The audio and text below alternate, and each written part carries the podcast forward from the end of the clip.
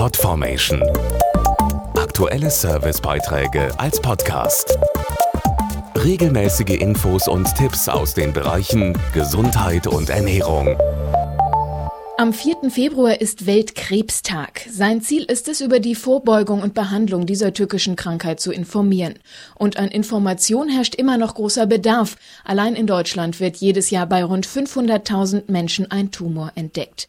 Bei dessen Therapie, so weiß man heute, ist ein Aspekt sehr wichtig und oft unterschätzt. Die Ernährung der Patienten. Warum das so ist, zeigt die neue Webseite ernährenbeikrebs.de. Je nach Art des Tumors leiden bis zu 80 Prozent der Patienten an einer Mangelernährung.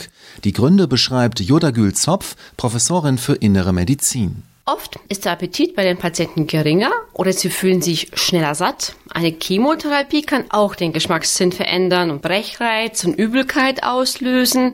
Außerdem erschweren einige Tumorerkrankungen eine weitgehend normale Ernährung. Neben der Lebensqualität verschlechtert sich dadurch auch die Prognose für den Patienten. Seine Kräfte schwinden immer mehr. Dabei ist Mangelernährung kein unabwendbares Schicksal. Neben der ganz normalen Ernährung oder der über eine Sonde gibt es die Möglichkeit der sogenannten parenteralen Ernährung.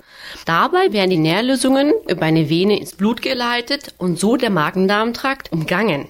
Kommt der Patient durch die bessere Ernährung wieder zu Kräften, steigert das die Effektivität der Therapie, die Vitalität und damit auch das Wohlbefinden. Auch deshalb wurde die neue Webseite ernährenbeikrebs.de entwickelt. Ein Selbsttest zeigt beispielsweise, ob eine Mangelernährung besteht. Vor allem aber klärt die Seite Patienten und Angehörige auf und gibt praxisnahe Tipps für den Alltag, um mit Hilfe der Ernährung die Kraftreserven aufzufüllen podformation.de Aktuelle Servicebeiträge als Podcast.